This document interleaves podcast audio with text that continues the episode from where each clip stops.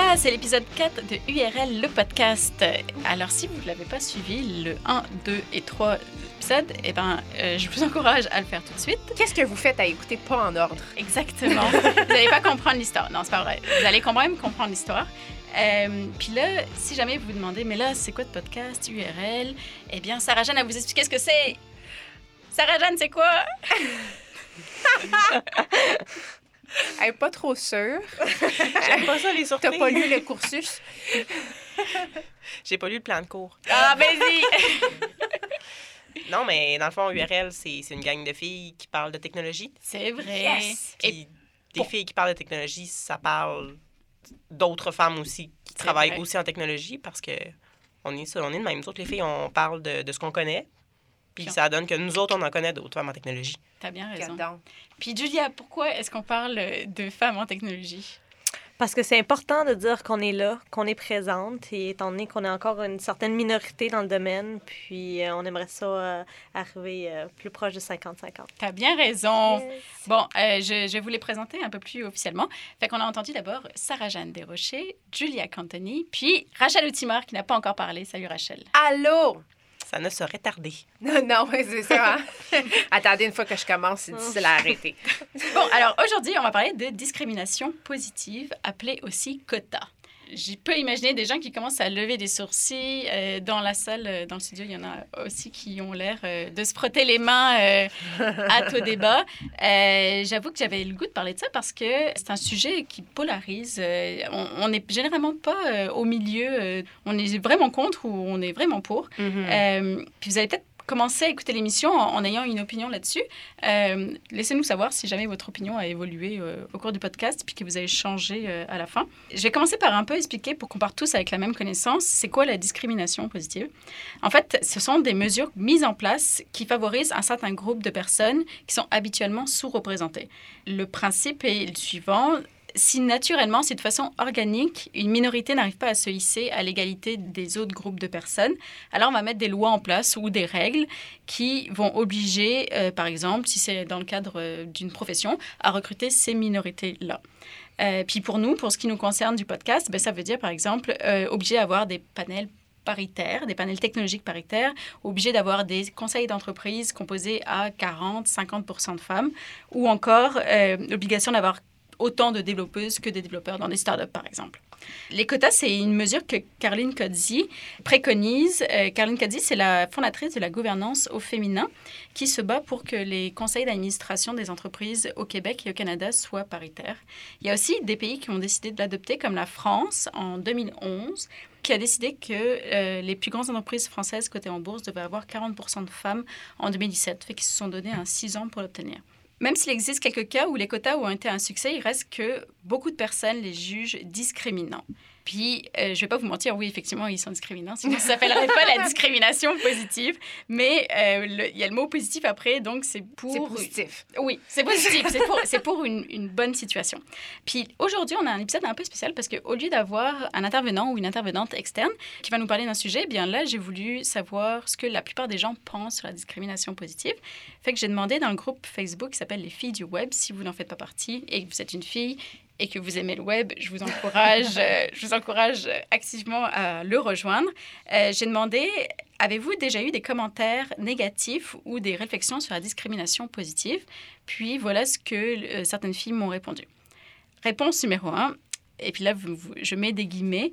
Je trouve pas ça ridicule d'être embauchée juste parce que tu es une fille. Il me semble que c'est insultant. On te reconnaît même pas pour tes compétences. Oh! Merci Rachel. Commentaire numéro 2. Numéro 2. Tu crois qu'on a de la cause des femmes en embauchant des, des gens simplement sur la base de leur genre? Incroyable. Commentaire numéro 3. La sélection basée sur des critères démographi- démographiques, c'est pas dans nos valeurs. Faut qu'on soit impressionné, puis à date, ben ça donne quoi c'est de même. On n'a pas décidé que ça serait tous des gars, mais on n'ira pas me dire de changer nos critères juste parce que c'est politiquement correct, puis hipster. La diversité. La business, c'est la business. Wow. Ouais. Ouais, elle est pas pire celle-là. Ouais. Il y a les yeux qui roulent en ce moment dans le studio. N'est-ce Il y pas, a pas juste des Ouais. Commentaire numéro 4. C'est bien beau les ratios, mais je veux pas qu'on m'impose une fille moins bonne qu'un gars juste parce que c'est une fille. Ben oui, toi. Hmm. Commentaire numéro 5, ce sera le dernier. Si vous voulez l'égalité, alors pourquoi vous voulez qu'on vous favorise? C'est en soi ne pas traiter les hommes d'égal dans ce cas. Bon, eh ben, j'ai compilé donc tous ces petits clichés-là, puis j'ai demandé à vous autres, les filles, de leur répondre, en fait. Qu'est-ce que, si dans la vie, là, il y avait quelqu'un qui vous répondait ça, qu'est-ce qu'est-ce que vous diriez pour le faire taire?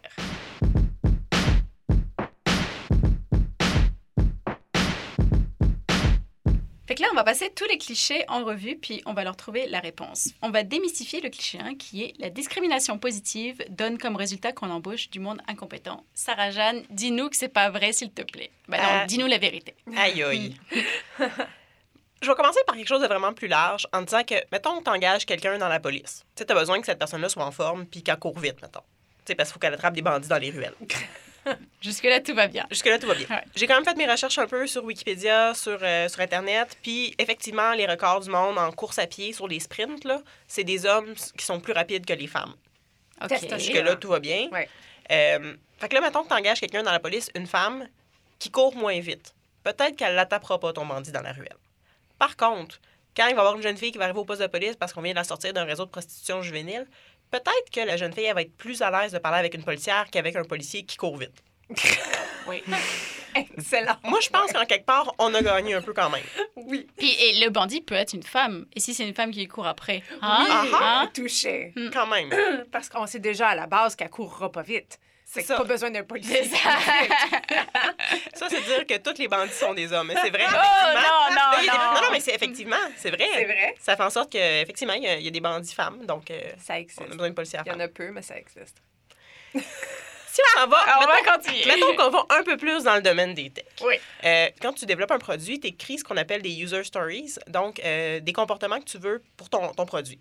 Des cas d'utilisation en français. Merci Ah, beaucoup. J'étais tellement pas Julia, certaine que merci de nous c'était. ramener. Hein? On a besoin d'une ancienne étudiante. Voilà, c'est un cas La d'utilisation. prof a besoin d'une étudiante. Moi, j'ai appris sur le tas, fait que je peux pas, euh, je peux pas dire.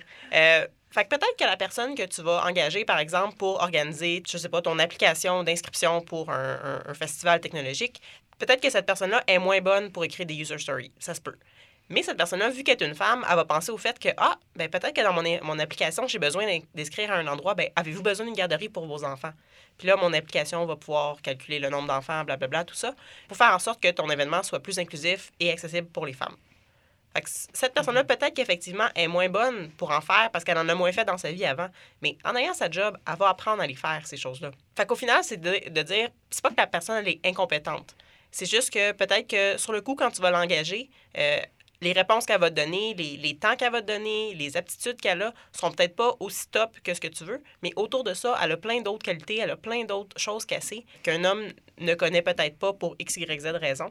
Puis ces qualités-là, ben, qui sont souvent plus quantita- quantitatives, pardon, ben, elle va pouvoir les développer en travaillant, même si elle les a pas nécessairement à la base. Puis ça va quand même être un plus pour ton entreprise. Oui, parce qu'à la base, l'accès à l'éducation et à l'information, c'est démocratique. On y a tous accès. Fait qu'on peut tous, peu importe ce qu'on fait, peu importe notre genre, si on, on a un manque dans notre connaissance, je pense que de toute façon, peu importe la carrière dans laquelle tu travailles, euh, tu vas devoir aller peaufiner tes connaissances. Tout s'apprend au fil du temps. C'est pas parce que tu as un emploi que tu arrêtes d'apprendre. Surtout pas en informatique, tu es tout le temps en train d'apprendre. le S'il y a bien une affaire où est-ce qu'il faut que tu apprennes, Ah, si tu n'as pas le choix de courir après le train, c'est l'informatique. Exact. Je pense que si on peut revenir aussi à, des, à, à d'autres exemples, comme de dire, tu sais, souvent on dit, ah, un serveur, serveuse recherché avec expérience. OK, ben j'ai pas d'expérience parce que j'ai pas eu de job, mais j'ai pas eu de job parce que j'ai pas d'expérience. Ah ouais, ça, c'est Mhm. le cercle infini. Là. Ouais. Fait que si tu fais rentrer une femme en tech pour d'autres compétences qu'elle a, ben, elle va pouvoir les peaufiner, ses compétences en tech, puis éventuellement être la top. Puis aussi, on est en train de biaiser le fait qu'il y a plus de potentiel que la femme n'ait pas d'expérience. Mais déjà là, c'est de biaiser une information qui est peut-être erronée à la base. La femme qui va appliquer à ton poste a potentiellement autant, sinon plus, d'expérience que l'autre CV qui va se trouver juste en dessous aussi. Mais peut-être que peut-être le gars que va savoir moins- mieux se vendre. Puis ça, on en a déjà parlé, que la Oui. femme a peut-être euh, justement euh, Problème de tendance à moins, elle, dans- moins, Ouais. moins vanter ses connaissances ou moins euh, dire qu'elle est meilleure que ce y a qu'elle est. Il y a aussi la discrimination, juste le fait, puis il avait fait des tests là-dessus justement pour voir si tu enlevais le nom du candidat du CV. euh, Les CV à l'aveugle. Exactement, les CV à l'aveugle. Donc, tu avais tous les chances. Puis je pense qu'on en a parlé même dans un autre épisode euh, potentiellement. Mais la minute que tu avais un nom féminin sur un CV, déjà là, il y avait une base de discrimination qui était appliquée si elle était comparée à toutes les autres euh, candidats qui avaient exactement les mêmes capacités ou connaissances ou expériences. Mhm. Cette expérience-là a été aussi faite avec euh, du code, je pense, sur euh, Stack Overflow, si je me souviens bien. là. Je pense que c'est GitHub qui l'a fait. GitHub, OK. Ah, donc, euh, il y avait... euh, C'est- quoi euh, GitHub ou Stack Overflow? Euh, oui, donc on- Stack Overflow, c'est euh, un endroit où est-ce qu'il y a beaucoup de questions-réponses euh, en tout ce qui concerne la programmation de façon générale. Tandis que GitHub, c'est un répertoire pour pouvoir sauvegarder du code. Ah, euh, tu l'as expliqué super simplement. vraiment Bravo, bien bravo. Ouais. Euh, donc, euh, c'est ça, ils avaient fait un test, ils avaient pris du code, du différents codes, puis ils l'avaient fait évaluer par euh, d'autres personnes. Puis, dans une première version, on avait mis les noms, puis on avait fait évaluer le code. Puis, dans une deuxième version, on avait enlevé les, les noms, puis on avait gardé l'anonymat des personnes. Puis, on a remarqué que quand il y avait les noms, et c'était des noms féminins, on avait tendance à avoir des notes plus basses que quand on évaluait le même code sans le nom. Je sais que ça, ça a été fait Tiens, déjà il y a tiens, quelques années. Là. C'est pas super récent, mais ça me surprendrait pas Non. que à refaire, ça serait quelque chose qu'on verrait encore, malheureusement.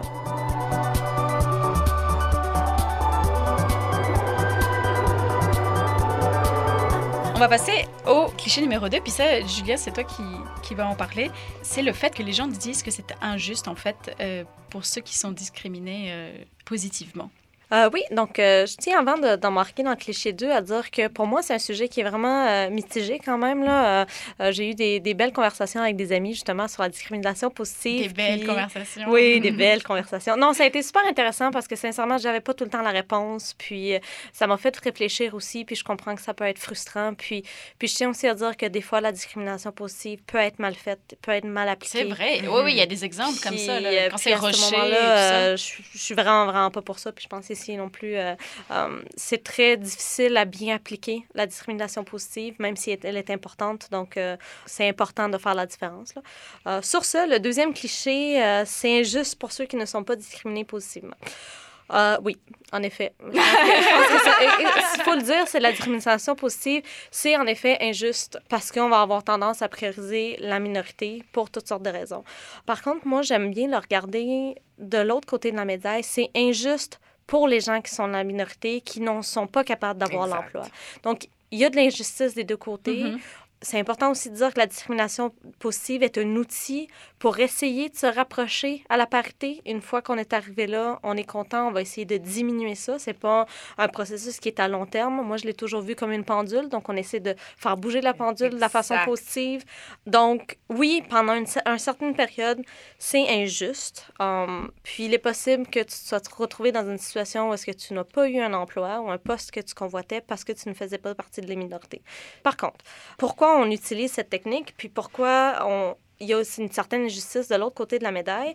On va prendre un exemple. En fait, au début, on va parler de vraiment c'est quoi la discrimination de façon générale. On va discriminer souvent de quand on a quelqu'un devant nous qui nous ressemble pas ou Mm. qui est différent. Donc, on peut parler que ce soit des genres ou des races. Donc, si c'est une culture qu'on connaît pas, on va avoir tendance automatiquement à avoir peur. Donc, c'est un, un peu ça la discrimination.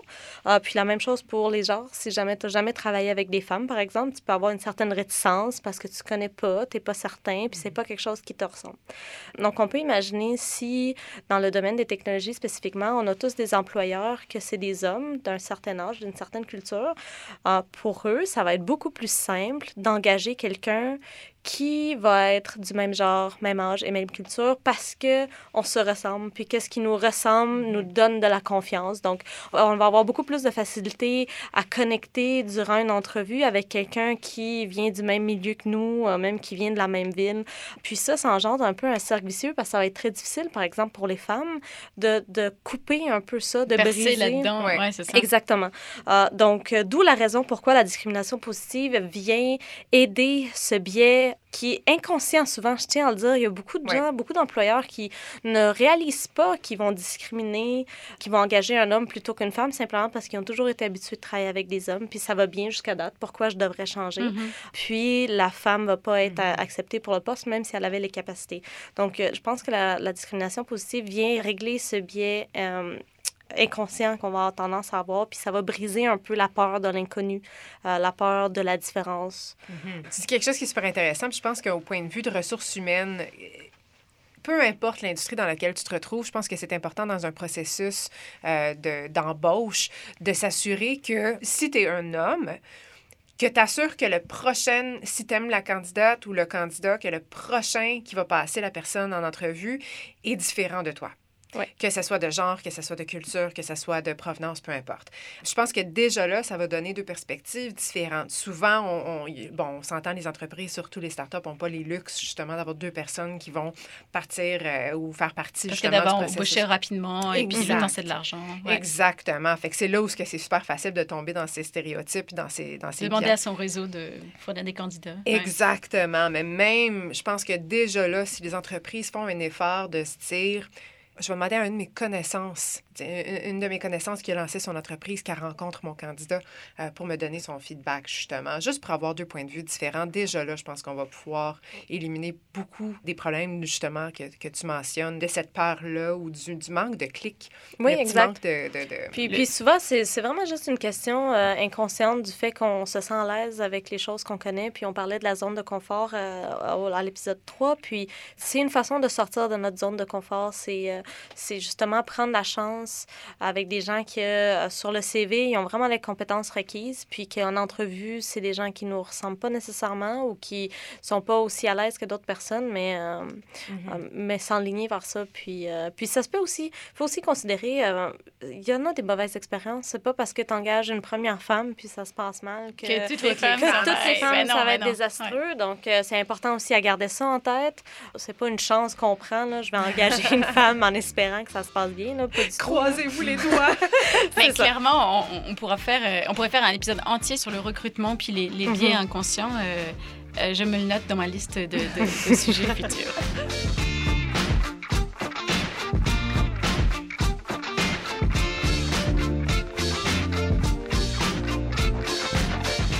Revenons à nos clichés. Cliché numéro 3. Une femme ne veut pas être embauchée pour un quota, mais pour ses compétences. Rachel, quelle est ton opinion là-dessus? Euh, je vais dire une chose, puis pardonnez mon français, mais c'est obvious. Euh, de un, je pense pas que je connais une femme qui voudrait être engagée parce qu'elle est une femme. Je pense que la nuance qui doit être faite là-dessus, c'est que en tant que femme, on veut accès aux mêmes opportunités. Juste d'avoir accès à cette opportunité-là pour démontrer nos talents, démontrer nos compétences, c'est tout ce qu'on demande. Si on obtient le poste après ça ou pas, basé sur justement ces compétences-là, bon, ben c'est ce qui est ça. Mais c'est certain que je connais pas une femme qui voudrait. Je connais pas une entreprise non plus qui voudrait juste engager une femme pour que ce soit une femme. Oui, OK, ça paraît bien. Euh, de se dire on a des femmes dans notre équipe, euh, surtout en tech, c'est très cool. Mais ça, ce serait le contexte où l'entreprise est- euh, s'est engagée à avoir euh, 50% de femmes, puis là, ils se retrouvent... Oula, oula, il faudrait que- qu'on soit prêt dans un mois, puis on n'est pas prêt, puis qu'on embauche n'importe qui. n'importe quand, puis Exactement. voilà. Exactement. Tu veux pas d'une situation pareille, là? Non, c'est ça. Fait je pense que déjà encore à la base, si les employeurs se mettent en tête, on veut donner l'opportunité à au moins 50 de nos candidats qui soient des femmes. Après ça, tu embauches qui tu veux, mais tu vas avoir une bonne base euh, de candidats avec qui choisir. L'autre chose aussi, ce qui est important, c'est que un gestionnaire d'entreprise, un fondateur ou une fondatrice, euh, ressources humaines, peu importe, doit vraiment regarder la culture de son entreprise et doit se demander quelles valeurs est-ce qu'ils veulent amener à cette start-up-là ou à cette entreprise-là. Puis déjà, à la base, si c'est une culture masculine, OK? Fait on peut tout de suite penser, encore une fois, au stéréotype d'une start-up technologique. Avec les programmers. Exactement. Ouais. Des Le programmers, on a la des bière. segways, la bière. Ah ouais. ah. Hein? Oui, oui. Ben, déjà là, les chances sont bonnes que tu peux inviter 75% de tes candidates puis qui vont être femmes, puis que ces femmes-là, ben désolé, ils vont pas te choisir non plus en tant qu'employeur. Fait qu'il faut vraiment que tu te retournes le miroir un petit peu pour te dire est-ce qu'on est prêt à accueillir aussi plus de femmes, pas une femme ou deux femmes, mais plus de femmes. Parce qu'une chose qui est vraiment intéressante à regarder dans toutes les startups que je connais qui ont justement euh, dans leurs membres exécutifs au moins 50% de femmes, sinon une majorité de femmes. Les cultures dans ces entreprises-là sont tellement différentes. On voit des lunch and learn de façon régulière. On voit des opportunités d'aller prendre un petit déjeuner ensemble le matin, les jeudis, qui sont réguliers. On C'est le voit... genre d'entreprise qui donne le goût de le rester. hein? Exact, exact. De savoir que tu peux te retourner envers un membre exécutif qui a potentiellement un, un vécu qui ressemble à la tienne, au tien, ça va faire en sorte que tu vas attirer plus de femmes dans ton équipe, peu importe ce que ton produit offre. Puis, il y a une entreprise en particulier, j'ai été vraiment surprise. C'est un très bon ami à moi. Il a lancé une entreprise en pornographie. Une entreprise qui date des années 90 j'ai été vraiment étonnée quand j'ai vu que la majorité de ses programmeurs étaient des femmes. Ah ouais, c'est vrai. Ouais.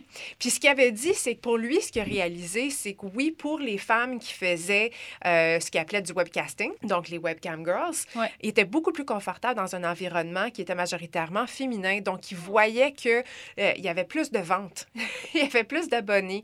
Les filles faisaient beaucoup plus de revenus à cause du fait que l'environnement était beaucoup plus accueillant pour elles. Ils étaient beaucoup moins jugés puis n'étaient pas vus comme étant des objets.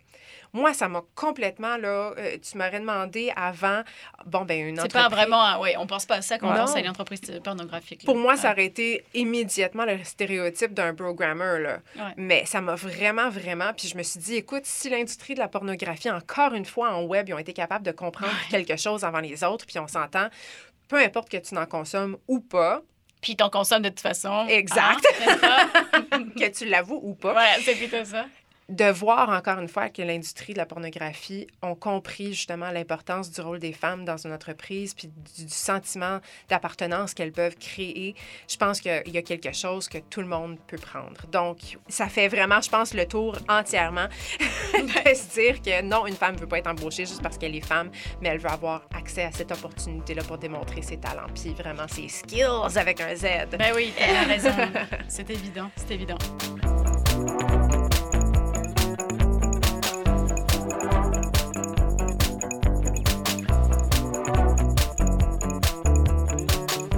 Vais prendre le dernier cliché, puis euh, je vais y répondre. Il est les hommes n'auront plus de travail à cause des quotas. Euh, ouais. Alors, alors ça, euh, ça, ça sous-entend qu'en discrimination positive, on, on donne sur un plateau d'argent des jobs euh, aux, aux gens sans qu'ils soient compétents. Tu sais, en l'occurrence à des femmes. T'es une femme pas compétente, tiens, je vais donner une job parce que t'es une femme. On va devenir les Oprah des jobs aux femmes. une job pour toi, une job pour toi, dans une le job pour toi. Ouais. Non, lo- lorsqu'on parle de quotas, on dit pas qu'on va embaucher ou, ou mettre des gens en poste qui sont pas compétents. Ça, c'est un raccourci intellectuel euh, qu'on fait. Ce qu'on dit vraiment, c'est que entre un homme et une femme à compétence, on va choisir la femme. Donc, si on n'est pas démagogique, on va comprendre que seulement les gens en compétence sont embauchés. Fait que là, on, on est clair avec ça. Puis c'est pas que les hommes n'auront plus de travail parce que les femmes les auront prises, euh, ce qui en passant euh, fait beaucoup penser à les immigrants nous volent jobs, hein, Oui. n'est-ce pas? C'est qu'en fait, ce sont les hommes non compétents qui n'auront plus de job. Et ça, ça leur fait peur. Ce qui fait peur de ça, j'imagine, c'est que les, les hommes vont commencer à se sentir un petit peu comme on se sent nous. Exactement. Ben oui, c'est ça. Et puis, on- ils n'ont pas envie qu'on leur enlève le privilège qui dure depuis la nuit des temps Parce qu'ils sont des hommes, c'est ça? parce qu'ils sont des hommes, Mm. effectivement, sur leur genre. Oui, on- c'est parce qu'ils étaient parce qu'ils étaient des hommes, en fait. Exactement, exactement, c'est ça. Euh, fait que euh, oui, ben, je comprends qu'ils aiment pas ça. Tu sais, moi, moi non plus, là, si j'avais, euh, si on me donnait ce stylo que je tiens dans la main, puis là, qu'on, je le tiens depuis des heures, puis qu'on me le non, Sarah Jeanne, tu ne le reprendras pas, ben, je serais pas contente. Mais euh, c'est comme ça. Euh, on, voudrait tous vivre dans un monde un peu plus fair où les gens qui n'ont pas d'opportunité, ben, ils en aient. Puis euh, je pense pas que c'est extraordinaire de demander ça ou utopique. On est quand même en 2018.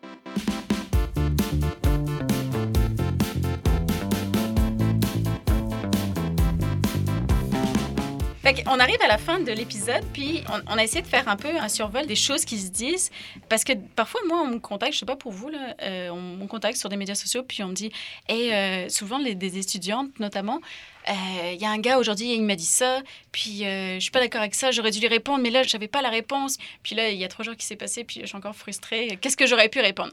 Fait que c'est un peu, euh, c'est un peu des outils là qu'on a voulu donner aujourd'hui. Et puis si vous avez toujours pas quoi répondre, ben, écrivez-nous, on vous dira quoi répondre.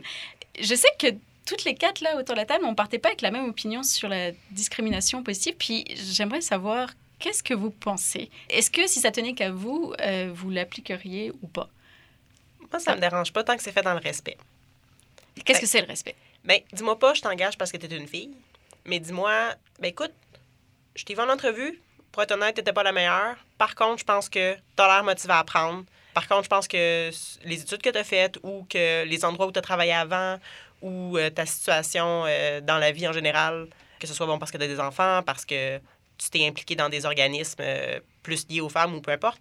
Si tu me dis que c'est à cause de ces expériences-là que j'ai eues dans la vie que tu m'engages et non pas parce que j'étais la meilleure dans toutes les CV, c'est correct, mais je vais le prendre vraiment comme tu me fais confiance. Puis que ce qui est important, c'est pas juste mes capacités techniques, c'est qui je suis en général. Exact. Mais si ton potentiel employeur te dit, euh, puis on aimerait vraiment ça embaucher une femme. Parce que ça, souvent, hein, les, les gens disent, tu sais, dans des offres de job euh, qui circulent, puis là, euh, Hey, on voudrait vraiment une femme pour ce poste-là. Mhm. Toi, Euh, ça- moi, j'en ai. ça oui, un peu, euh, mais j'en ai eu beaucoup parce que j'ai- été en processus Ben oui, d'entrevue, ben bien oui. sûr. Donc, la phrase de En plus, on n'a pas de femme dans notre équipe, tu serais la première femme de notre équipe, c'est super d'être une femme. Sincèrement, je- comprends, c'est c'est Mhm. tout à fait naturel. C'est vrai qu'il y avait beaucoup d'équipes qui n'avaient pas de femmes, puis tant mieux. Euh, pour moi, qu'est-ce que ça veut dire? C'est qu'ils ont fait une réflexion sur euh, leur équipe, puis sur leur entreprise. Ils ont remarqué qu'ils n'avaient pas de femmes et ils ont remarqué que c'était important dans leur équipe d'en avoir une pour résoudre tous les problèmes qu'on Mhm. a parlé. Donc, euh, je pense que si c'est fait dans cet esprit-là, euh, c'est peut-être un peu gaffeux de dire on a besoin d'une femme. Ouais, ouais. Mais je pense que ça le vient... bénéfice de naître. Oui, c'est ça. Puis, puis ça vient d'une bonne place. Ça vient du fait qu'on a fait une réflexion, on a réalisé qu'il Ouais. nous manquait des femmes, on a réalisé aussi que c'était important d'avoir des femmes et donc on te le fait savoir. Ouais. C'est différent que s'ils disent, ben notre CA nous a dit qu'il nous, faut, nous fallait plus de femmes. Oui, ben tout là, à fait. c'est peut-être comme. Moi, une hmm. chose qui me dérange un peu, c'est les entreprises qui vont utiliser le fait qu'ils ont beaucoup de femmes dans leur entreprise comme point de vente. Puis ça, je l'ai vu beaucoup, beaucoup quand on fait des événements, puis c'est sponsorisé par des, euh, des entreprises, puis tu vas les voir, puis on va te dire, viens dans notre équipe, là, euh, tu sauras qu'on a 50-50 de femmes, là, on est excellent, puis je trouve ça super, Mhm. mais... euh, J'aime pas que ça soit un point de vente, le fait qu'on a été capable d'attraper plein de femmes, puis là, on les met en avant, puis euh, regardez, on a plein de femmes, on Mais- est une bonne entreprise. Voilà. Mais je t'entends, mais euh, lors d'un panel, on m'a déjà posé cette question. Est-ce qu'en tant qu'entreprise qui a beaucoup de femmes, j'ai le droit de, de dire que j'en ai beaucoup euh, au niveau de ma communication? Puis moi, ce que j'avais répondu, c'est ce que je pense encore, c'est ben, si c'est la vérité, pourquoi tu le dirais pas? Après tout, on fait tout ça, on fait ce podcast, on fait la promotion des femmes en technologie, etc. Fait que, autant le dire, dans le fond, si de plus en plus de compagnies disaient et étaient vraiment des compagnies qui avaient beaucoup de femmes, ben, on n'aurait pas besoin d'en parler. On n'aurait pas besoin d'avoir ce podcast-là. Ah, je pense que c'est bien de le dire de façon personnelle. Tu sais, quand tu vas en entrevue, on a, on a fait un, un effort pour avoir beaucoup de femmes, mais l'utiliser comme point de vente, moi, je vais aller dans une entreprise si j'aime l'ambiance, si j'aime le travail qu'on me donne, Mhm. la confiance, mes, euh, mes employeurs et mes employés. Euh, Mais pas que ça devienne un effort de relations publiques. là. c'est ça, exactement. C'est c'est plus ça. Puis parfois, je l'ai peut-être un peu senti. euh, Donc, c'est pas celle-là qui t'a dit oui. Pardon? C'est pas cette Non, compagnie. non, c'est ça. Donc voilà, d'ailleurs, dans la compagnie euh, pour laquelle je vais travailler, je vais être la première programmeuse. On a des filles dans notre équipe, mais euh, c'est pas des filles en tech. Oh, bon, bah, tu nous en parleras quand ça fera quelques mois. Là. Ben oui, Ouais. voilà, voilà. Très cool. Toi, Rachel, qu'est-ce que tu penses de ça? Mais moi, c'est toujours quelque chose qui, je veux dire, on, on se le cachera pas, ça fait 20 ans que je travaille. Dans le monde des communications, c'est sûr et certain que j'ai toujours vécu une expérience un peu différente où on voit énormément de femmes de- dans le service à la clientèle, dans les gestions de projets, puis on voyait énormément d'hommes qui étaient en direction artistique, en direction de création. Puis quand je me suis beaucoup plus impliquée dans le monde numérique, c'est sûr et certain que euh, 95% des personnes avec qui j'interagissais étaient des hommes. Ouais. Puis en fait, je pense que c'est quelque chose qui m'avait frappé, Chloé, quand on s'est rencontrés la première fois, euh, que tu travaillais justement dans, dans- pour Planck, euh, Ouais, si je peux me permettre de le dire, justement. Euh, puis que Planck, ça m'a toujours frappé, justement. Bon, il y a quand même, vous êtes plusieurs femmes dans l'équipe. Oui, oui, les femmes, euh, toutes les back-ends qu'on a, les, donc les, les programmeuses back-end, c'est des programmeuses qui s'occupent de, de tout ce qui est en arrière du site web. Sarah Jeanne, je me, c'est bon, c'est correct, c'est ça. Et donc, euh, c'est la gestion de bases de données, euh, le- ça peut être de l'administration système également, ce genre de choses. Ouais. Euh, et puis, euh, chez Planck, donc, euh, oui, c'est Ben, ça m'avait toujours Ce sont toutes frappé, des ça. femmes. Ouais. Parce que tous mes fournisseurs avec qui je travaillais, ils ont toujours été des gars. Puis ça a toujours été une petite joke courante euh, dans toutes mes interactions avec eux, même au point de vue où dans toutes les entreprises dans lesquelles j'ai travaillé, on, on se le cache pas, c'est moi qui s'occupais justement des TI. fait que je m'occupais du serveur. S'il y avait un problème avec l'ordinateur, Rachel, mon ordi fonctionne plus.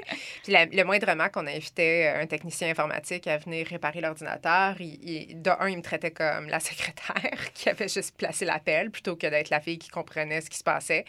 Euh, il Donc était- là, il demandait où est ton patron. Exactement. Ouais. Puis là, je me croisais les bras pour dire non, non, je peux exactement te Ah. dire c'est quoi le problème. J'ai juste besoin que tu me remplaces la pièce, puis c'est toi qui es responsable de faire ça. Donc, est-ce que tu pourrais juste faire ça? Ah non, mais attendez un instant, là, on va voir ça. Fait que je l'ai vécu d'un point extrêmement différent où moi-même, j'ai jamais été victime euh, de discrimination. J'ai jamais été dans une position où été engagée à cause d'un objectif de discrimination positive non plus.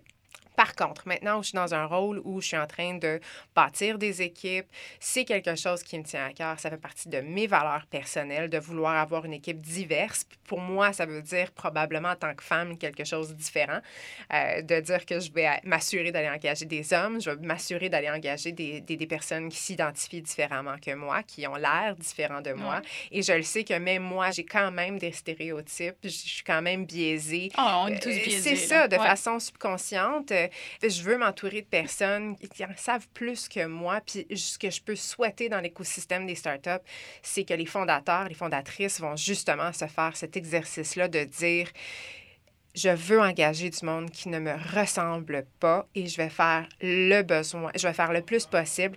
Et des fois, tout ce que ça veut dire, c'est de, de mettre dans ton appel d'offres ou dans ton offre d'emploi que si la personne se reconnaît dans seulement 80% des capacités décrites ou de l'expérience décrite, déjà là, tu vas recevoir une vague beaucoup plus euh, importante de CV de femmes juste en, en mettant la barre de dire, tu n'es pas obligé de te reconnaître à 100 dans cette, dans cette description de tâche, mais si tu te reconnais à 80% je vous le garantis, vous allez avoir une vague beaucoup plus importante de candidates qui vont s'essayer. Surtout pour des rôles exécutifs, cadres, de direction, tous des, des- des postes supérieurs, c'est ça.